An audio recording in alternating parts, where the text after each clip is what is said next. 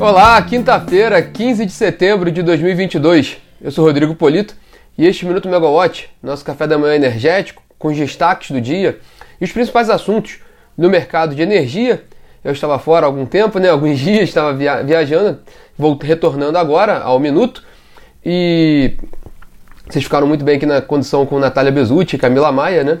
É, aqui no Rio de Janeiro hoje, 21 graus, chuva fraca, mas a tendência é que o tempo fique é, chuvoso ao longo do dia, com mínima de 17 graus e máxima de 21 graus. Bom, como eu mencionei, a Natália Vesuti participou do, do Minuto Megote, né? Ontem ela falou aqui sobre o cancelamento de leilões de reserva de capacidade e aquele cancelamento também do leilão de atendimento ao sistema, aos sistemas isolados, o cancelamento de dois leilões. Ela explicou bastante esse assunto aqui ontem. E logo ontem também, em um evento, o ministro de Minas e Energia, Adolfo Saxida, comentou esses cancelamentos dos leilões, que somados ao cancelamento do leilão a menos 6 por falta de demanda, então já são três leilões cancelados para esse ano. O ministro explicou, falou um pouco sobre esse assunto e disse que é preciso mudar a estrutura de leilão no país para que seja refletido corretamente o preço ao consumidor. O foco, explicou ele, é trabalhar com energia limpa, segura e de baixo custo.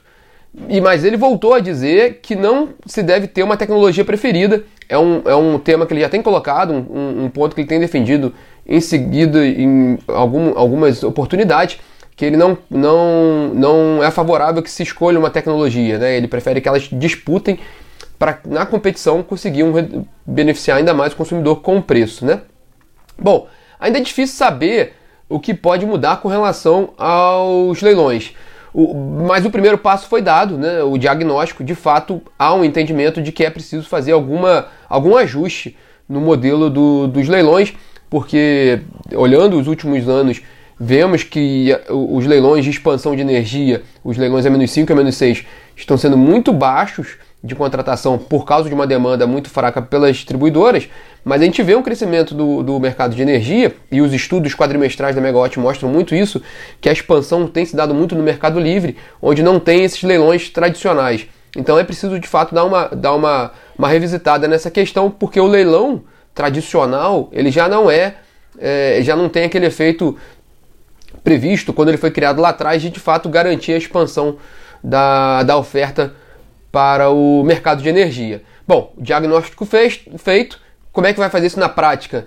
Bom, um caminho que pode ser dado pelo Ministério de Minas e Energia é essa, essa estratégia do ministro Adolfo Saxida de, de entregar em novembro 10 projetos de leis que tratem de marcos legais do, do mercado de energia. Pode ser num desses projetos, algum, nesse desenho que tem sido trabalhado pelo governo, pode vir ali uma, uma solução para os modelos, para os leilões de energia no país. Bom, a conferir, né? É, e só para atualizar, já que a gente tem falado de leilões é, seguidas vezes, né? Falamos ontem, falamos hoje, só para atualizar o calendário de leilões. Agora, 30 de setembro, tem o leilão de reserva de capacidade na forma de energia de reserva, que é aquele leilão para contratação de termoelétricas inflexíveis, né? com inflexibilidade de 70%, dentro do, da lei que, que permitiu a privatização da Eletrobras essas termoelétricas a gás natural. Esse leilão está confirmado, dia 30 de setembro. No dia 14 de outubro tem o leilão A-5, que é o, o, o, que era o leilão que seria agora no dia 16, mas foi suspenso pela ANEEL para fazer alguns ajustes no processo ali da, do leilão. Então ele fica para 14 de outubro.